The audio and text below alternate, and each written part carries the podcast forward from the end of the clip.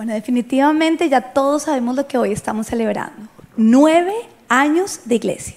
Y algo que ocurre siempre en todos los cumpleaños es que nosotros celebramos vida, recordamos lo bueno que ha pasado, festejamos todo lo ocurrido y también recordamos todo lo superado. Esas son cuatro cosas que siempre ocurren en un cumpleaños. Y cuando nosotros mirábamos con mi esposo estos nueve años nos damos cuenta, por ejemplo, que a través de lo que hemos superado, Dios nos ha formado. Y a veces no quisiéramos pasar por esas cosas difíciles, pero la realidad es que cuando se nos enfrentan gigantes, se nos capacita a nosotros para poderlos enfrentar. Así que siempre en una celebración tenemos que no solo quedarnos en lo que está ocurriendo el día, sino poder mirar hacia atrás para que Dios sea glorificado. La realidad, iglesia, es que este sueño no, nació en nosotros. Y hoy tenemos que honrar al que nos lo dio, que obviamente es Dios. Full Life nace en el corazón de Dios y el único capaz de dar vida es nuestro Dios. Y tú y yo tenemos que concientizarnos de eso porque a veces creemos que se trata acerca de nosotros, creemos que es acerca de lo que nosotros tenemos que estar haciendo para que las cosas cobren vida, pero no. Dios es el único dador de vida. Cuando tú pasas por procesos de esterilidad, como fue el caso de mi esposo y mío, y tú te enfrentas a todos los posibles consejos en todas las áreas para poder quedar embarazado y fuera de todo los haces. Porque dígame que miel no me tomé, qué posición no practiqué. Mejor dicho, hicimos todo lo que nos eh, recomendaban. por favor, borren eso de la prédica del audio. Todo lo que nos recomendaban porque equivocadamente a veces creemos que está cerca de nosotros. Pero con nuestros dos hijos entendimos que el único dador de vida es Dios. Y puede que tú no hayas pasado por procesos de esterilidad, pero ya seas padre y lo puedas notar. Pero quienes han hecho todo para quedar embarazado y no quedan embarazados lo tenemos supremamente claro. Y siempre trasladamos esta verdad a nuestra iglesia, entendiendo que esta, esto que tú estás viendo hoy, esto de lo que tú haces parte hoy, es un sueño de Dios. Y Él fue el único que le dio vida. La palabra de Dios en Proverbios 21, 31 nos dice, se alista el caballo para el día de la batalla, pero la victoria depende del Señor. Y este versículo lo podemos traducir también en que nosotros tenemos una parte por hacer. Tenemos que alistar el caballo y eso está bien. Ustedes saben que en esta iglesia predicamos y enseñamos acerca de la responsabilidad que como creyentes tenemos. Si tú no aplicas los principios será imposible que tú veas el fruto. Pero hay algo que le corresponde a Dios, porque nuestro Dios es todo. Y hoy por eso queremos empezar dándole el título a esta enseñanza como lo que es Lord, I need you, el único dador de la vida. Amén. Me encanta ese versículo que dice que se alista el caballo para la batalla, pero la victoria depende del Señor. Porque hay muchas veces que nosotros estamos esperando que Dios sea el que aliste el caballo y el que nos dé la victoria. Pero Dios bendice tu esfuerzo, nunca tu vagancia. Hay ciertas cosas que Dios ya te entregó a ti como responsabilidad y si tú no las llevas a cabo, no vas a encontrar victoria. Ahora, cuando tú haces tu parte y dejas que Él sea Dios, tú vas a ver grandes victorias. Y es justamente lo que celebramos hoy en Full Life. En Full Life celebramos que hemos alistado los caballos en Full Life. Y no estoy refiriéndome solamente a mí, sino a todo el equipo, a cada uno de ustedes que ha recibido el llamamiento de Dios y ha respondido y ha hecho su parte. Hoy celebramos que hemos hecho nuestra parte Dios la ha bendecido y por lo tanto nos ha dado una victoria que se puede evidenciar en el crecimiento que hemos tenido como iglesia. Y en el día de hoy quiero que analicemos tres partes que son súper importantes en la vida. La primera de ellas que es el embarazo, porque la vida arranca desde el embarazo. Diga, la vida arranca desde el embarazo. Amén. El segundo que es el nacimiento y el tercer que es el crecimiento. Y quiero que veamos esas tres etapas a través de la historia de Moisés. ¿Por qué la historia de Moisés? Porque Moisés nació en el corazón de Dios, justamente con una persona a través de la cual él traería un propósito muy grande al pueblo de Dios. El propósito de liberarlos de la esclavitud para hacerlos el pueblo de Dios. Y esto es un cuadro de lo que Jesús hizo con nosotros. Todos nosotros éramos esclavos del pecado, pero Jesús vino, murió en la cruz para que de esa manera nosotros fuéramos liberados, libertados de la esclavitud del pecado y ahora podamos vivir como hijos de Dios.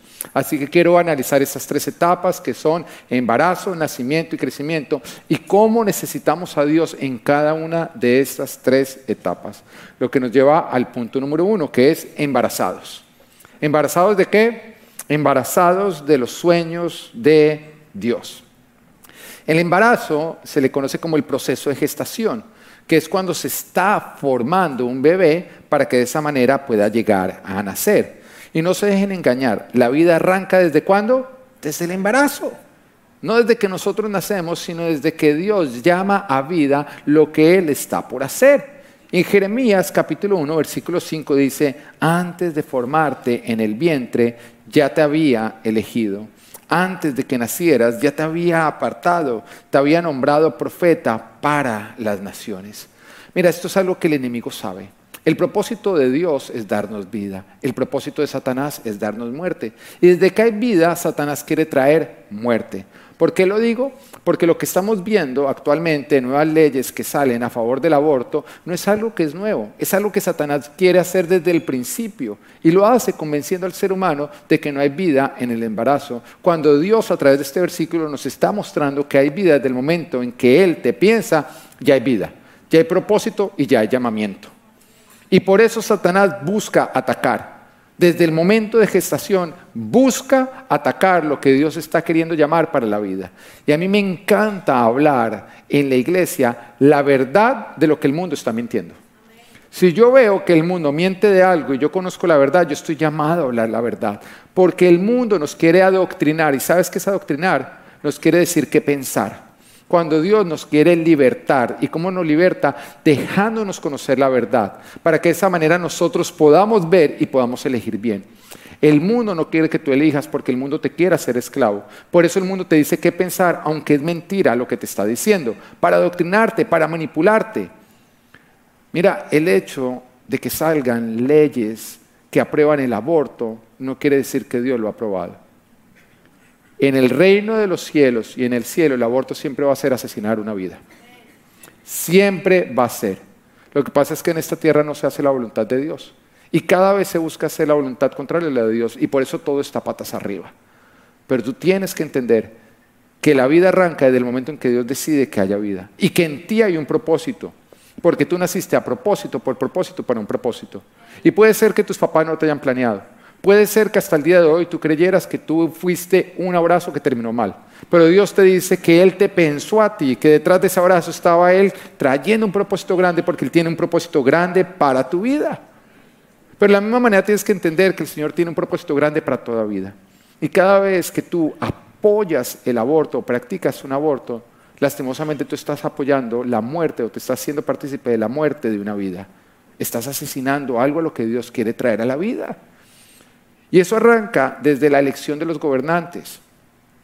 Porque cuando tú votas por un gobernante que es pro aborto, pero es que voto por él que porque me está prometiendo que me va a ayudar con mi, con mi proceso migratorio, déjame decirte que tú estás vendiendo al Señor Jesucristo por unas monedas de plata. Porque tú no puedes cambiar la vida por unos papeles. Y cuando tú votas por un gobernante que está trayendo una agenda diabólica, tú te estás haciendo cómplice y estás escogiendo maldición en lugar de bendición y es lo que tú vas a cosechar. Así que desde la gestación nosotros somos responsables de lo que nosotros estamos haciendo, aún desde la gestación de lo que va a ser el próximo gobernante de una nación. Y tenemos que nosotros elegir bien. Toda muerte solamente puede venir de Satanás, porque Juan 10:10 dice, el ladrón no viene más que a robar, matar y destruir. Y Jesús dice, yo he venido para que tengan vida y la tengan en abundancia. Detrás de toda muerte, de todo horror, de toda destrucción, está el diablo. Y detrás de toda vida en abundancia está Jesús. Y por eso vemos cómo está este mundo. Porque este mundo hay muerte, hay destrucción, hay robo, y detrás de todo esto está Satanás tratando de llevar a cabo su agenda, utilizando al hombre que muchas veces ni siquiera sabe lo que está haciendo. Hay personas que me preguntan con respecto a todo lo que está ocurriendo ahorita en Ucrania y en Rusia, ¿no? Y tratan de entender. ¿Qué toca entender? Jesús lo dijo, que en esta vida íbamos a ver guerras y rumores de guerra, y que íbamos a ver también peste, ¿o no lo dijo? Él lo advirtió, no te sorprenda. Jesús lo advirtió. ¿Por qué? Porque lastimosamente vivimos en un mundo que no honra a Dios, sino honra el pecado. Y el pecado que da luz, la muerte. ¿Y qué es lo que trae una guerra? Muerte. ¿Qué es lo que trae una peste? Muerte. Es justamente lo que está eligiendo este mundo. Y Jesús dijo, así tiene que ser. ¿Por qué? Porque este mundo ha rechazado a Dios. No te sorprenda. Entonces, cuando ocurre todo esto, ¿qué es lo que tú tienes que hacer? Pues simplemente escuchar las palabras de Dios y hacer lo que Él nos dijo que teníamos que estar haciendo mientras que todo esto está ocurriendo. Y el Señor nos dice que cuando ocurren las guerras y los rumores de guerras y las pestes y todo, dice, no se alarmen. ¿Qué tienes que hacer? No te alarmes. Lo segundo que nos dice es que nuestro amor no se puede enfriar. Que a causa del mal que vemos en el mundo, nosotros no nos podemos volver malos. Que la maldad del mundo no puede definir cómo nosotros obramos. Y por último dice, y el que se mantenga firme hasta el fin será salvo. Así que durante todo lo que estamos viviendo y lo que venga por delante, tú simplemente asegúrate de hacer tu parte, que es no, alarmar, no alarmarte, no permitir que tu amor se enfríe y mantenerte firme en Jesús hasta el fin para de esa manera poder vivir la salvación. Esa es la parte. Pero mira, todo lo que Dios quiere hacer, siempre el diablo lo va a querer frustrar. Y lo mismo ocurre con los sueños y con los planes de Dios, porque tienen un propósito. Y por eso Satanás está detrás de ellos, buscando que nosotros los abortemos. Y para ilustrarlo, estamos viendo lo de Moisés. Ahora, mi esposa cuando, cuando estábamos haciendo esta predica me decía, pero ¿cómo hace uno para diferenciar cuando un sueño es de Dios y cuando un sueño es de uno?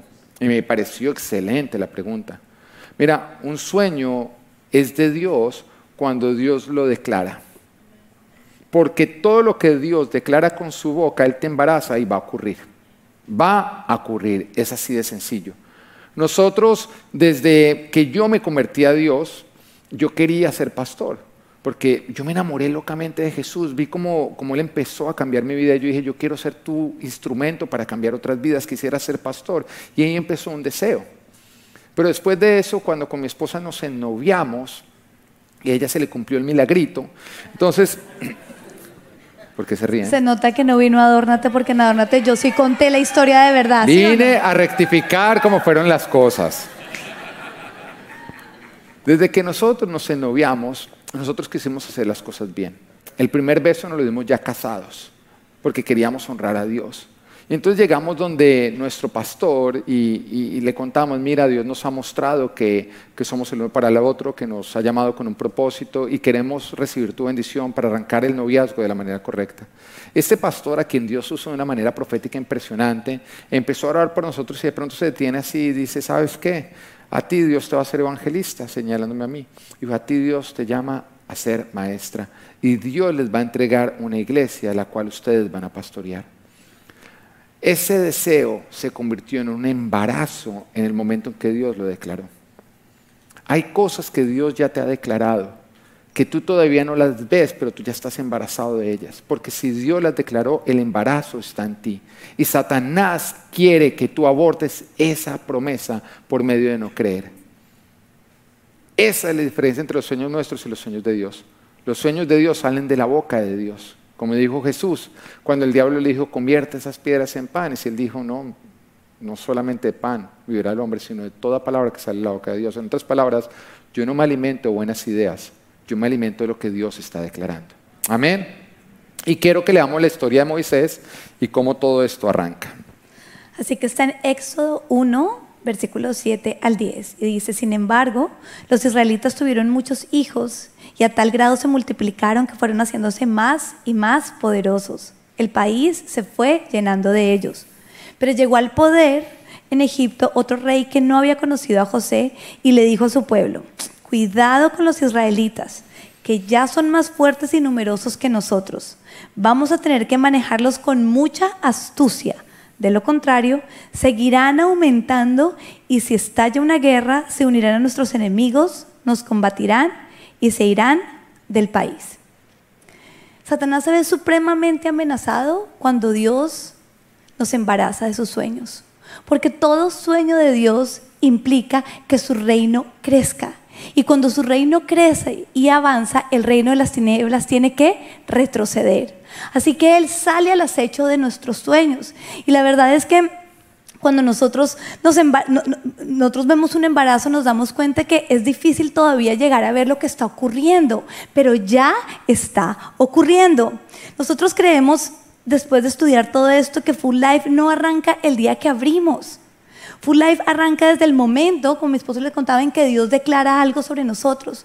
Pero también la gestación implica una formación.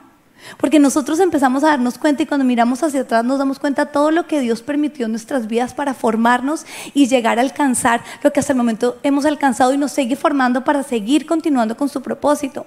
Pero la idea de la gestación es también entender que vamos a tener un enemigo que está al acecho de robar ese sueño y que nosotros tenemos que defenderlo a toda costa.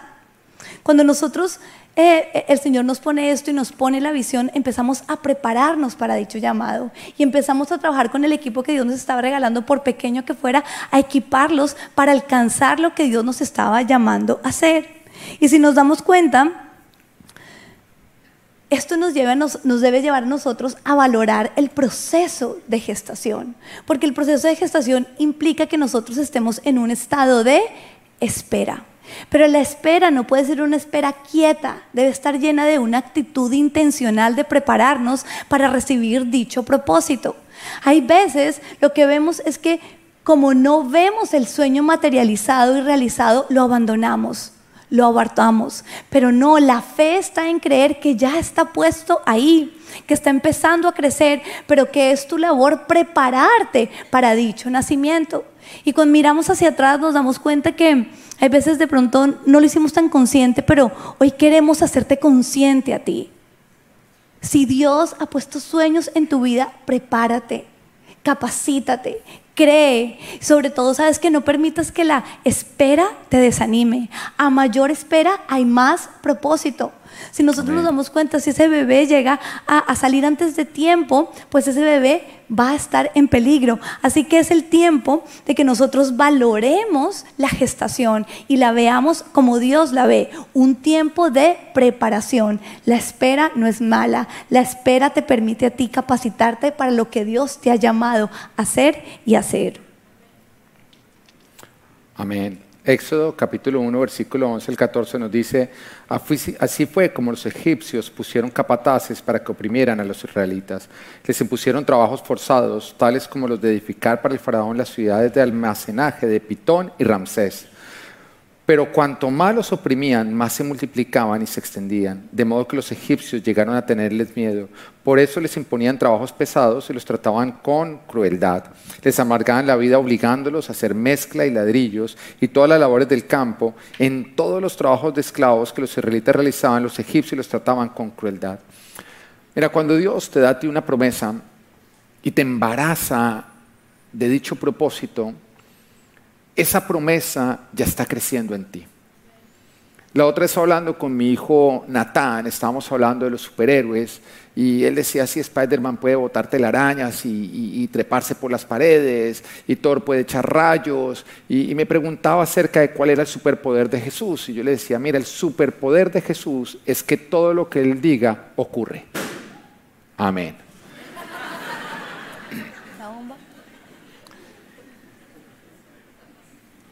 Y yo le explicaba cómo todo lo que Dios dice tiene que ocurrir. No hay ninguna opción. Entonces, le decía a Natán, imagínate que Jesús dijera, se mueren todos los superhéroes. ¿Qué pasaría? Todos se morirían, porque todo lo que Jesús dice tiene que ocurrir. Por lo tanto, es el superhéroe más poderoso, es más poderoso que el guante de Thanos. Porque todo lo que Dios diga tiene que ocurrir. Pero eso es una verdad con respecto a las promesas que Dios te ha dado y de las cuales te ha embarazado. Si Dios lo dijo, va a ocurrir. Y el único que puede impedirlo, Él es tú, si aporta las promesas de Dios. Ahora, ¿cómo abortamos las promesas de Dios?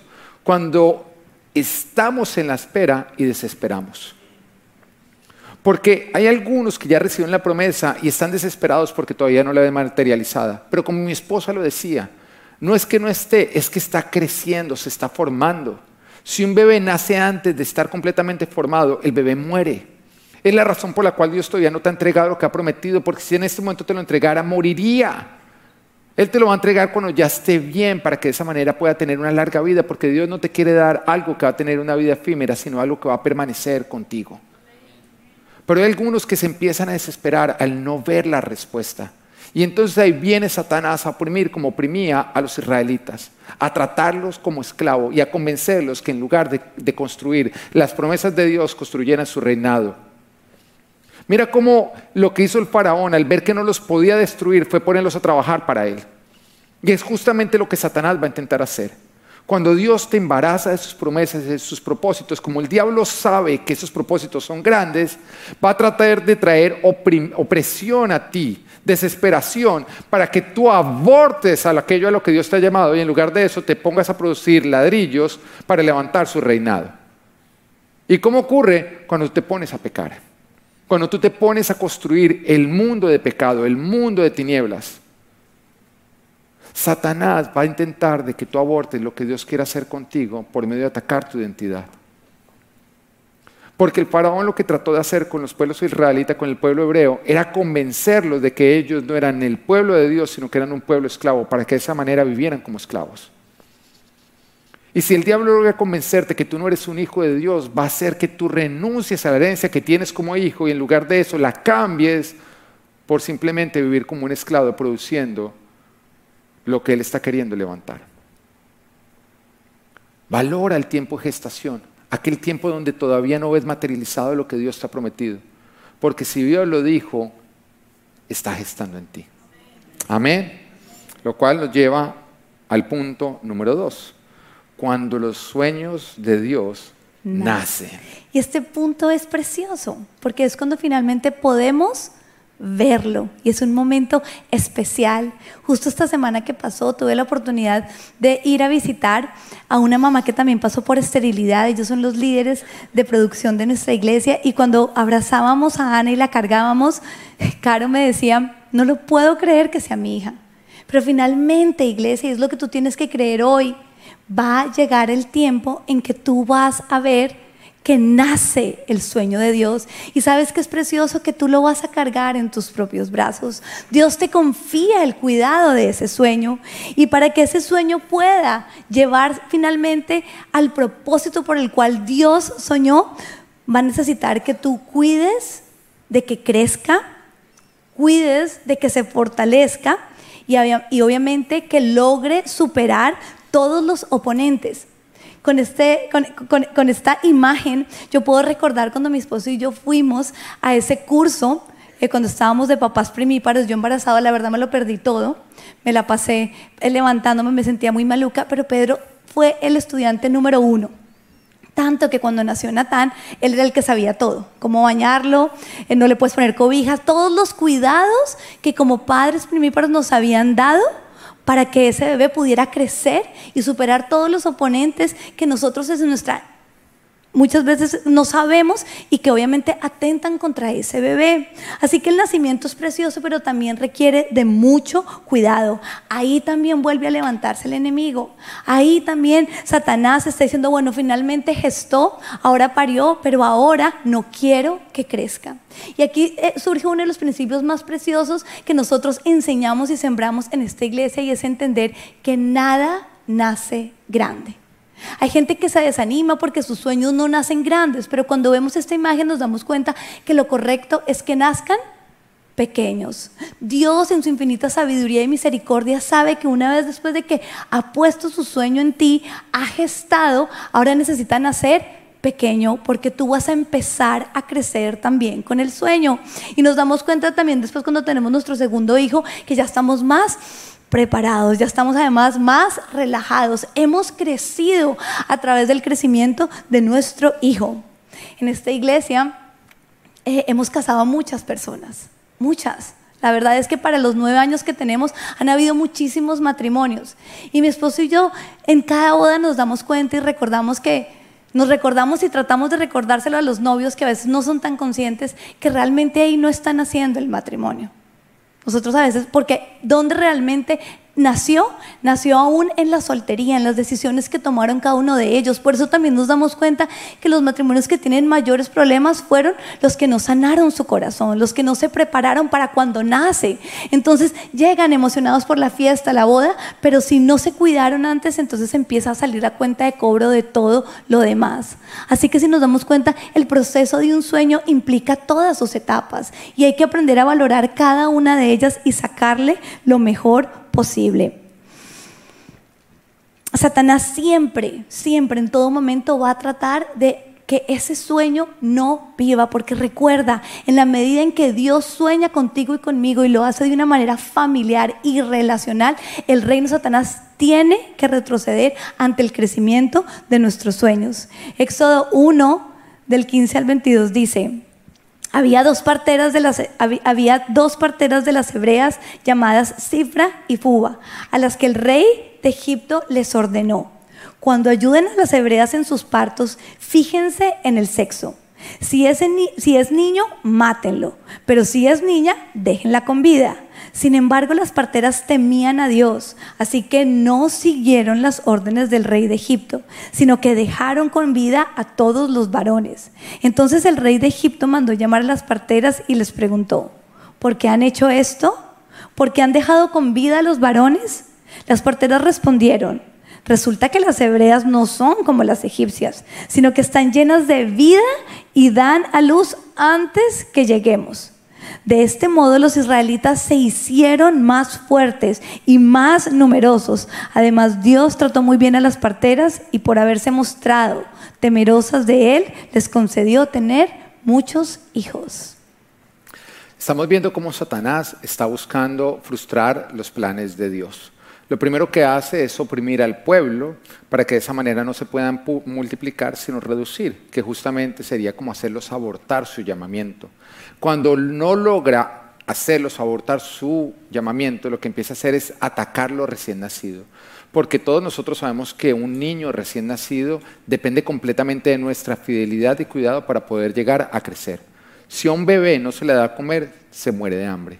Si un bebé no se le cuida, simplemente va a morir. Requiere 100% de nosotros para el cuidado. Y lo mismo ocurre cuando nosotros damos a luz esos sueños de Dios. Si nosotros no les damos el debido cuidado y no los alimentamos con la debida fidelidad, no van a sobrevivir y por eso viene un ataque muy fuerte contra todo lo que ha nacido. Todo lo que Dios te ha dado y está arrancando es muy, es muy frágil y por lo tanto tú tienes que estarlo cuidando. Ahora, hoy quiero honrar a las mujeres. ¿Por qué? Porque a través de esta historia nos damos cuenta cómo Satanás o el faraón, o Satanás a través del faraón, quería usar las mujeres hebreas para que de esa manera no pudiera crecer el pueblo y no se pudiera fortalecer.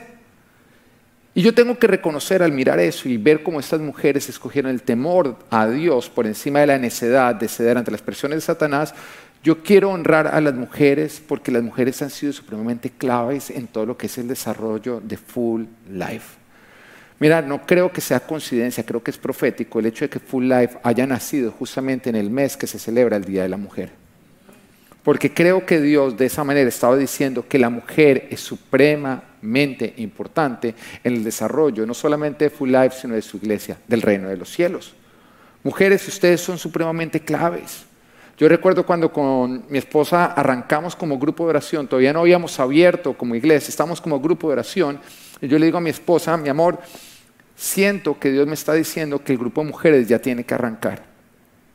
Y arranca, adórnate, ella ya tenía el nombre, de hecho, arranca, adórnate, y lo acá en el apartamento, invita a mujeres a tomar té y empiézalas a disipular. Al principio mi esposa me dijo, no, no, no, es una, una responsabilidad muy grande, y no quería. Sin embargo, ella siempre ha sido una mujer supremamente sujeta y muy temerosa de Dios. Y por encima de los peros siempre viene la obediencia. Y entonces arrancó y empezó a haber una gran respuesta. Las mujeres empezaron a asistir, vieron que había té gratis y dijeron, allá yo voy. Y empezaron a crecer. Y cuando empezaron a crecer, los mismos hombres fueron a buscar y me dijeron, mire, mi esposa está creciendo espiritualmente mucho. De hecho, me está sobrepasando, tenemos que hacer algo los hombres. Y qué hermoso es ver que cuando los hombres se empiezan a ver amenazados, entienden que nosotros somos sacerdotes y que tenemos que hacer algo al respecto. Miren, las mujeres empezaron con su servicio, empezaron a quitar a los hombres de la iglesia para que se involucraran y empezaron a servir con una gran excelencia que nos contagió a nosotros. Dios quiere usar a la mujer y quiero hablarle a todas las mujeres, Dios te quiere usar de una manera muy especial. Cuando Dios creó al hombre, creó a Adán, le entregó el propósito y le dijo, te entrego toda la creación para que la domines. Y en ese instante lo miró y dijo, no es bueno que el hombre esté solo. En otras palabras, este propósito le va a quedar grande. Así que te voy a dar una ayuda idónea. Mujeres, ustedes fueron entregadas a nosotros para que nosotros pudiéramos llevar a cabo el propósito que Dios nos estaba dando. Sin ustedes es imposible que nosotros podamos llevar a cabo ese propósito. Ustedes nos completan a nosotros. Pero al mismo tiempo, también les quiero decir que Satanás lo sabe. Y por esa razón, Satanás también quiere usar las mujeres para matar la hombría y para anular el llamado del hombre. En la mujer está el potencial de completar a un hombre para que se pueda cumplir con su propósito o de anular al hombre para que éste tenga que abortar su propósito. La mujer es tan importante en el desarrollo del propósito de Dios que puede ayudar a cumplir el propósito o abortar el propósito. ¿Lo están entendiendo o no lo están entendiendo, mujeres? Porque, mira lo que nos dice la, Biblia en, Proverbios 14. Nos dice, la mujer sabia edifica su casa. La necia con sus manos la destruye. Y algunas mujeres podrían alegar y decir, no, ese versículo es machista, nos da duro a las mujeres. No, señora. Les está dando un lugar muy importante. Las está responsabilizando. Dios está diciendo, ustedes son tan importantes son tan vitales en lo que es el desarrollo de un hogar que si ustedes son sabias, ese hogar se edifica, pero si ustedes son necias, ese hogar se destruye. Acá lo que está diciendo Dios es que no es solamente el hombre, lo que ustedes hacen es determinante los resultados que nosotros estamos recibiendo. Y una mujer que no responde con sabiduría, sino con necedad, puede anular completamente a un hombre que está completamente alineado a Dios. Ahora, ¿qué es necedad? Necedad es cuando una mujer o una persona resiste la autoridad de Dios representada en cualquier autoridad y en lugar de eso decide vivir de acuerdo a su carne. Eso es la necedad. Necedad es cuando yo sé lo que Dios me está diciendo, yo identifico la autoridad de Dios, pero yo decido más bien hacer lo que mi carne me está diciendo. ¿Por qué? Por miedo. ¿Por qué? Por pereza por intimidación o por cualquier disculpa. Cuando tú estás obrando con necedad, mujer, no importa el gran hombre que tengas al lado, tú estás anulando los esfuerzos y no se va a poder cumplir con el propósito. Y acá quiero responsabilizar a las mujeres porque sí, ustedes son supremamente importantes y por eso el diablo las va a querer usar. Y vemos este versículo, cómo quiere usar las mujeres para matar la hombría. ¿Cómo quiere usar la necedad para destruir el propósito de Dios? Sin embargo, nos damos cuenta que estas mujeres fueron sabias, como yo espero que sean todas las mujeres de Full Life. Y que no decidieron no ceder a las opresiones ni a la presión del enemigo, sino que decidieron optar por un camino mejor, que es el temor a Dios. El temor a Dios, que es el principio de la sabiduría. Cuando tú decides resistir tu carne y más bien temer a Dios, tú te estás haciendo sabio y te estás haciendo sabia. Y he podido ver cómo mi esposa, las mujeres de Full Life han sido claves en nuestro éxito. Porque ustedes han sido sabias y han sido temerosos de Dios, el enemigo no ha podido frenarnos. Y por esa razón seguimos creciendo. Quiero hablarle a las mujeres y a los hombres y decir, el enemigo quiere usar la necesidad para matar los sueños de Dios y los propósitos de Dios. Mientras que Dios quiere usar el temor nuestro a Él, que trae como resultado sabiduría, para que nosotros hagamos crecer dichos propósitos. Y esta historia que leíamos nos muestra cómo el enemigo quería acabar con lo que estaba pariendo el pueblo de Dios. Eso representa nuestros sueños, nuestros propósitos, nuestros ministerios, nuestras familias. Pero al mismo tiempo nos damos cuenta que el enemigo no estaba usando a los incrédulos, no estaba usando ni siquiera al pueblo egipcio, estaba usando al pueblo hebreo. ¿Qué te dice eso? Que el enemigo te necesita a ti para destruirte a ti que los incrédulos, los no creyentes, no son tan fuertes como para poder frenar los propósitos de los hijos de Dios. Porque muchas veces que nosotros estamos viendo, viendo a los paganos, a los no creyentes y creemos que ellos podrían frenar algo que Dios ha determinado hacer a través nuestro. Pero si Dios con nosotros, ¿quién contra nosotros? Entonces, ¿cuál es la única manera en que el enemigo podría frustrar lo que Dios quiere hacer a través nuestro? Si nosotros le ayudamos. Si nosotros trabajamos con Él. ¿Y cómo lo hacemos? ¿Cómo estaríamos nosotros ayudando a Satanás? Con la práctica del pecado. Porque es autosabotearnos, porque es destruirnos. Cuando nosotros dejamos de temer a Dios y empezamos a practicar el pecado que arranca con cualquier tipo de rebeldía, en ese momento nos dejamos usar por el diablo para autodestruirnos. Yo quiero decirte, deja de culpar al diablo y empieza a responsabilizarte. Porque hay algunos que están viviendo destrucción, están echándole la culpa a Satanás. Y déjame decirte que Satanás no puede lograr lo que tú no le ayudas a lograr. Que lo que tú estás construyendo con el temor de Dios, Satanás no lo puede tocar. Que lo único que Satanás puede tocar es aquello que tú sacas del temor de Dios y que tú cedes ante sus presiones para practicar el pecado dentro de eso. La única manera en que Satanás te puede destruir es si tú le ayudas. Ahora, entonces, ¿cómo hacemos para crecer? aquello que Dios nos ha confiado? Muy sencillo, temiendo a Dios, viviendo por principios. El otro día me buscaba una pareja que estaba pasando por temas, dificultades, peleas y me decían es que queremos divorciarnos. cuando yo les preguntaba por qué razón se querían divorciar, me di cuenta que los dos culpaban al otro, ninguno se responsabilizaba sino él decía, no, porque ella no hace esto, esto, esto, esto, esto. Y ella decía, porque él no hace esto, esto, esto y esto y esto. Y en ese momento yo les miraba y les decía, ¿sabe por qué su matrimonio se acabaría? Porque ustedes se están culpando el uno al otro y no se están responsabilizando.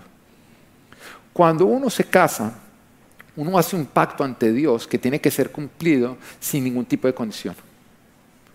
Cuando yo caso una pareja, yo le digo, prometes amar a tu esposa en las buenas y en las malas, salud, en la enfermedad, cuando se engorda, cuando se adelgaza, en todos los problemas, en toda dificultad. Y si a mí un hombre me dice, bueno, bueno, bueno, pastor, depende, si ella cumple su parte, yo cumplo la mía, yo le digo, sabes qué, a que te case otro. Porque el pacto matrimonial es, yo voy a ser el mejor esposo independiente si ella es la mejor esposa. Ahí es el pacto matrimonial. Los dos están comprometiendo delante de Dios y no puede estar condicionado a lo que el otro esté haciendo. Así que yo miraba a esta pareja y les decía, deja de cumplir tu parte del pacto mirando si el otro lo está cumpliendo, porque eso lo único que va a traer es destrucción a lo que Dios quiere levantar. Porque cuando nosotros miramos que el otro no hace y entonces sobramos con necedad, estamos haciendo lo que estas parteras no hicieron. Le estamos creyendo al diablo y estamos matando lo que Dios quiere darle crecimiento. Entonces, una persona que entiende, que vive con el temor de Dios, es alguien que no mira al otro, es alguien que simplemente está determinado a hacer lo correcto delante de Dios. El rey David, cuando miraba a Saúl haciendo el mal, él decía, de los malos la maldad. Y lo que estaba diciendo es, la maldad de otro no me volverá a mi malo. La maldad del mundo no va a oscurecer mi corazón. Lo que otros hagan no determina lo que yo hago. Porque a mí no me importa lo que está haciendo el de al lado, yo soy temeroso de Dios y hasta el final voy a ser temeroso de Dios. Así que deja de culpar al diablo y empiézate a responsabilizar, porque lo que tú mantienes dentro del temor de Dios, el diablo no lo va a poder tocar. Pero lo que tú sacas del temor de Dios y lo vives con necedad, tú le estás ayudando a Satanás a destruirlo. Haz crecer lo que Dios te ha confiado. Mételo dentro del temor de Dios y niégate a vivir con necedad. Amén. Bueno, antes de entrar al tercer punto, en el primer servicio nos contaste un chiste buenísimo, buenísimo de la mujer. Yo te invito a que nos lo cuentes también.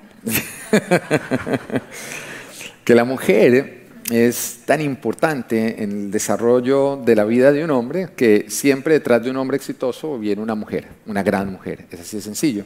Y una vez iba el presidente de Estados Unidos con su esposa en un carro cuando de pronto frenaron una gasolinería a llenar el tanque y resulta que el hombre que estaba llenando el tanque era el exnovio de, de la primera dama. Entonces eh, él mira con risa, ¿no? Él mira así con risa y le dice, eh, ¿te imaginas que te hubieras casado con él? Y dice, sí, él sería presidente y tú estarías echando gasolina. ¿Sí o no que era digno de contar en ese segundo servicio también? Bueno, pero lo tercero es la etapa en la que ya nació nuestro sueño y ahora Dios quiere que crezca. Porque aquí también viene otro principio y es que nuestro Dios es un Dios de crecimiento. Recuerdo cuando estábamos en el otro templo y habían personas que nos decían, ay no, pero no crezcamos más, más rica la iglesia así pequeña. Pero la verdad es que esa es una mentalidad de Satanás. Satanás no quiere que nuestras cosas crezcan, pero basta con mirar a la naturaleza para darnos cuenta que nuestro Dios es un Dios de crecimiento, de abundancia, de fruto y que Dios ama que las cosas que están bien crezcan. Cuando miramos también un bebé nos damos cuenta que es precioso, es lo más tierno del mundo, pero si ese bebé no empieza a crecer, algo anda muy mal. Así que cuando Dios nos embaraza de sueños, así cuando Dios nos permite que nazcan sueños y los pone en nuestros, en nuestros brazos, también está esperando ahora que crezcan. Y una vez más encontramos ahí ese enemigo, ese león rugiente que busca a toda costa devorar las cosas. ¿Para qué? Para que evitemos el crecimiento.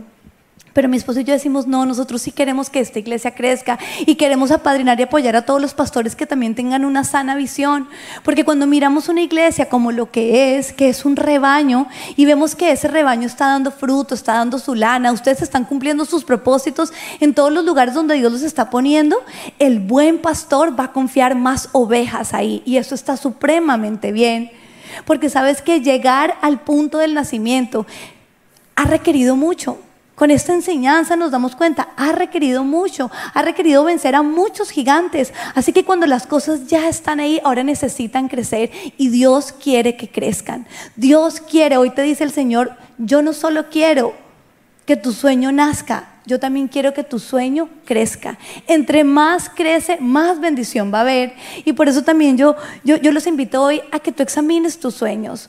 Porque la idea es que también tus sueños tengan un link real con el reino de los cielos. Que lo que tú tanto anhelas que ocurra no solo sea bendición para ti y para los tuyos, bendiga a muchos más. Amén, bendiga a mucho más. Ese es el verdadero crecimiento en el reino de los cielos, cuando nuestro avance alcanza a los demás. Así que queremos leerles en este momento lo que dice Éxodo 2 con respecto al crecimiento.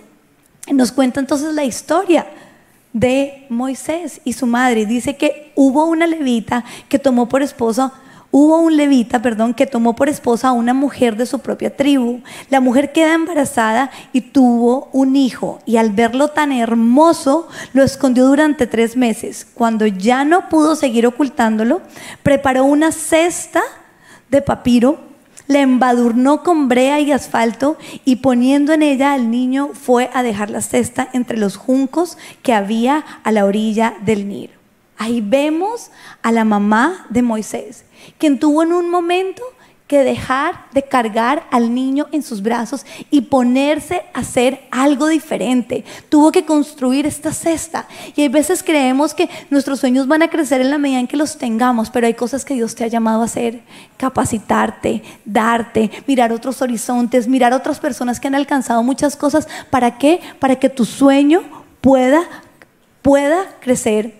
Tus manos, Dios no solo las necesita para cuando tú has tenido ya tu sueño en, ti. Ahora Dios también quiere tus manos para que se empiecen a hacer otras cosas. Y aquí me llamó mucho la atención pensar cuando finalmente parimos nuestros sueños y la gente entonces empieza a abandonar otros sueños. Empezamos a crecer y entonces ya deja de, eh, de lado otro.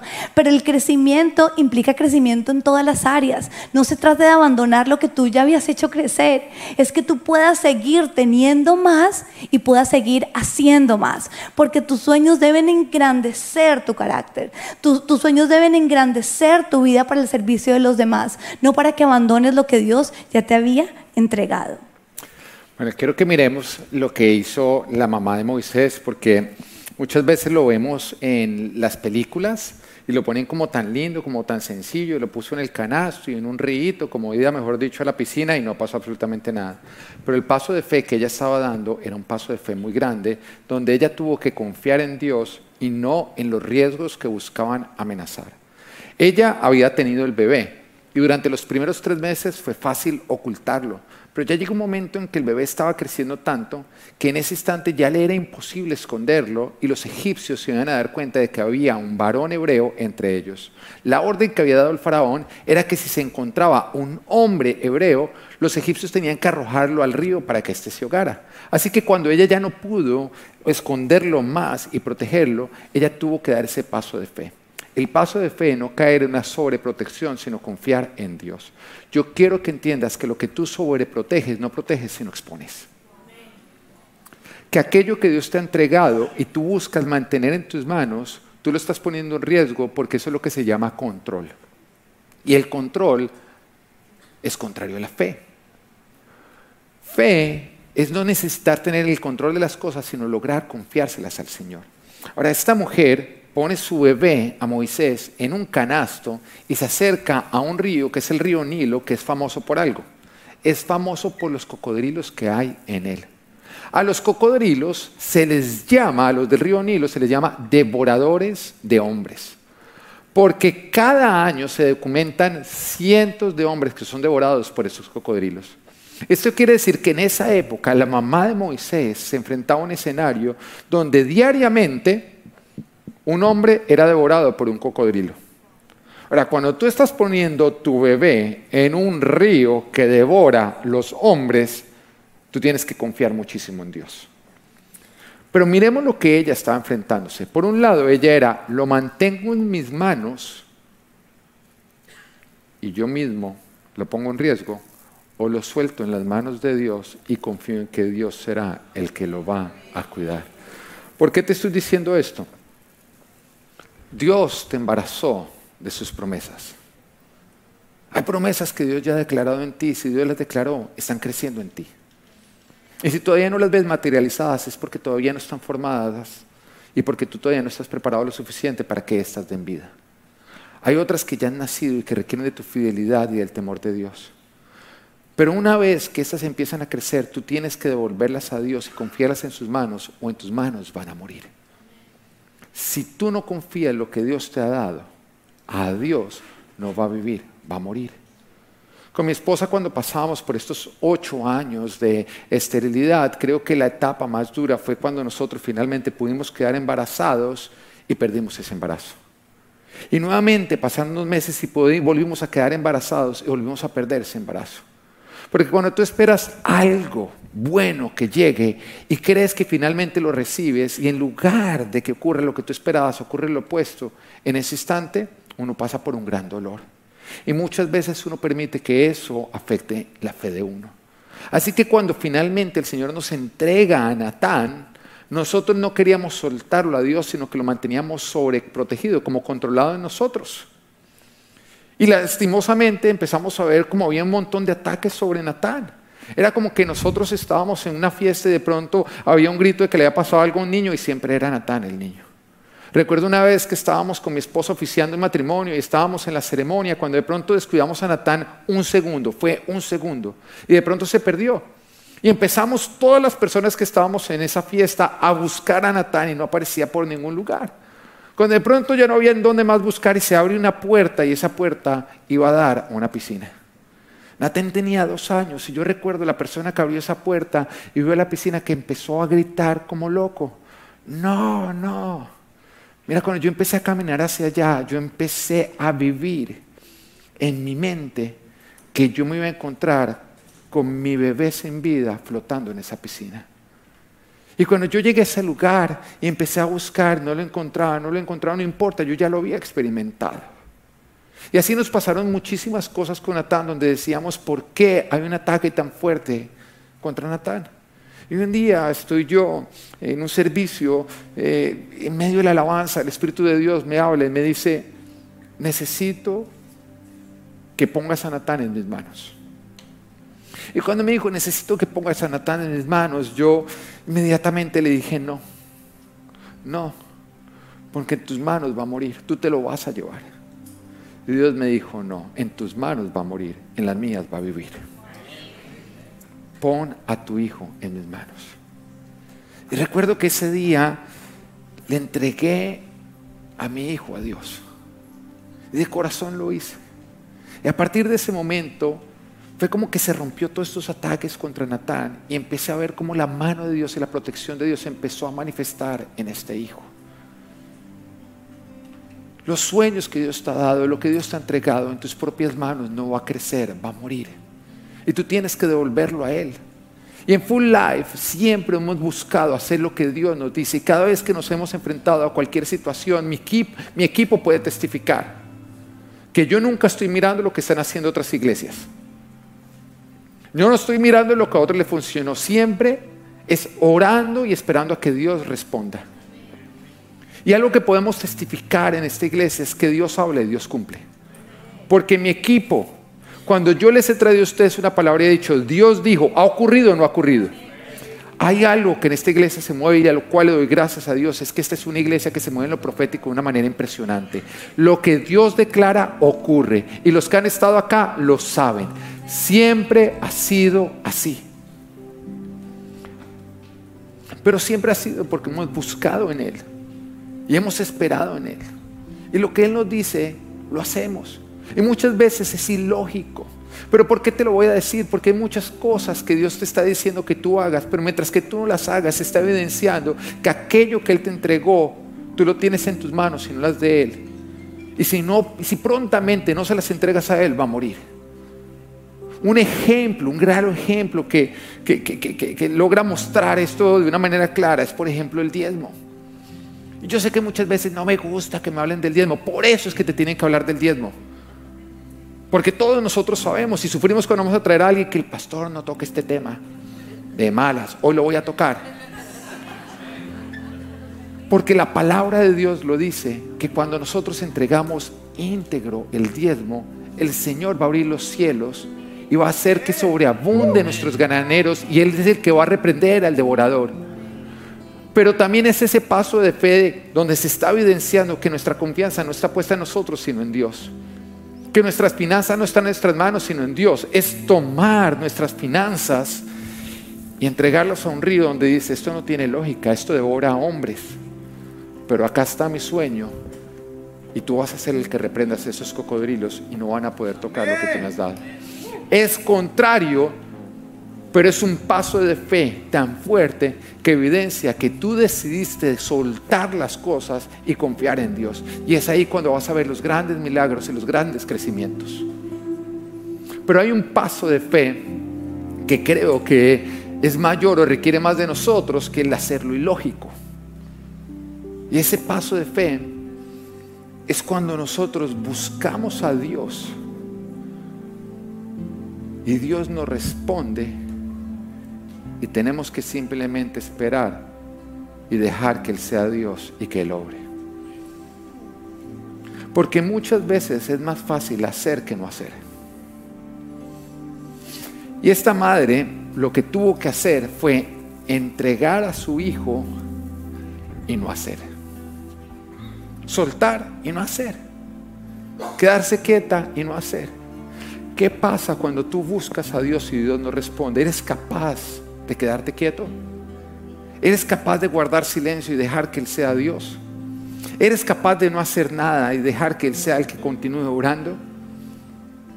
Porque a mí me encanta mirar la vida de David, porque David es de quien Dios habla, un hombre conforme a mi corazón.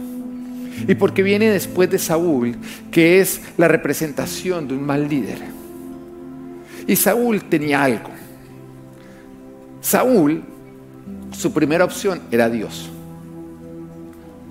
pero no su única opción. Y nos damos cuenta que cuando Saúl se enfrentaba a algo, él buscaba a Dios. Pero cuando Dios no respondía, entonces iba y buscaba una divina. Y todo esto evidenciaba que aunque era su primera opción, no era su única opción. David no. Para David Dios era su primera opción y su única opción. Y esa es la verdadera fe. ¿Y sabes cuándo se evidencia? Se evidencia cuando tú lo buscas y Él guarda silencio. Cuando tú le estás clamando por una respuesta y Él dice todavía no, que espere. Quiero ver si yo soy su única opción. Quiero ver si realmente Él ha puesto lo que yo le he entregado en mis manos o Él las quiere controlar. Porque cuando tú tomas lo que Dios te ha dado y lo pones en el río, y como que lo sueltas y ves que Dios no hace nada y se acerca un cocodrilo lo vuelves a coger, se está evidenciando que tú no tienes fe en Dios. Que Él es tu primera opción, pero no tu única opción. Hoy Dios te dice, yo te he embarazado de mis sueños y tú los has parido. Pero para que crezcan, los tienes que confiar en mis manos. Confía en mí, te dice el Señor. Porque no importa los cocodrilos que hayan, yo soy mayor, yo soy Dios. Porque no importa lo que se levante para amenazar lo tuyo, tú me verás a mí con toda mi protección. Y de pronto tú estás pasando por un tiempo difícil en tu matrimonio. Y no ves respuesta. Y hoy Dios te dice simplemente ora y espera porque yo voy a responder. De pronto es tu hijo que se fue de casa, que está con prácticas que tú sabes que le van a traer destrucción. Y hoy el Señor te dice, tú simplemente ora y espera porque ningún cocodrilo podrá devorarlo porque tú lo has puesto en mis manos. De pronto son tus finanzas. Y estás pasando por una situación difícil. Y hoy el Señor te dice, tú practica la integridad, tú confía en mí, no te preocupes, porque aquel cocodrilo que tú ves que se acerca no podrá tocarte, porque tú crecerás, porque yo tengo grandes planes para ti, porque aquello que te amenaza no te quitará la vida, porque yo he decidido prosperarte. Hoy Dios te dice, muéstrame realmente que aquello que te he entregado, tú lo has puesto en mis manos. Y aun cuando yo guarde silencio y demore, no lo quites de mí. Porque lo que pones en mis manos, yo lo protejo. Y lo que está en mi mano, nada ni nadie lo podrá quitar ni lo podrá robar.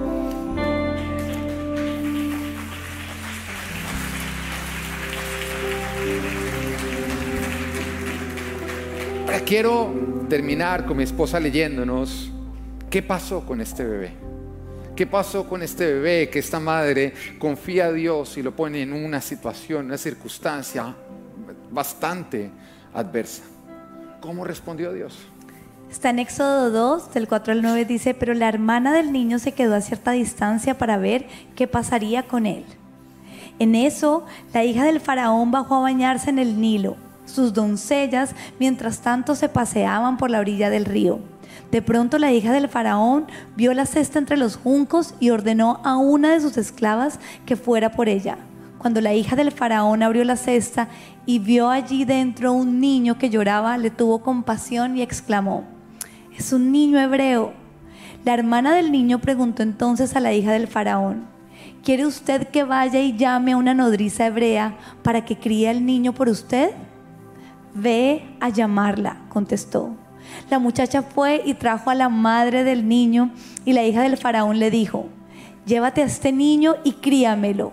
Yo te pagaré por hacerlo. Fue así como la madre del niño se lo llevó y lo crió. Era lo hermoso. Este niño estaba expuesto en las manos de su madre. Y por un instante esta madre tuvo que soltarlo para ponerlo en las manos de Dios. Pero después Dios lo toma y lo devuelve a los brazos de la madre. Pero ahora con una clara diferencia. El faraón, el enemigo, iba a financiar el crecimiento de este niño. ¿Y por qué te estoy diciendo esto?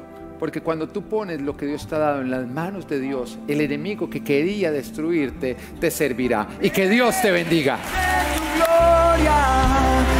I don't stand for your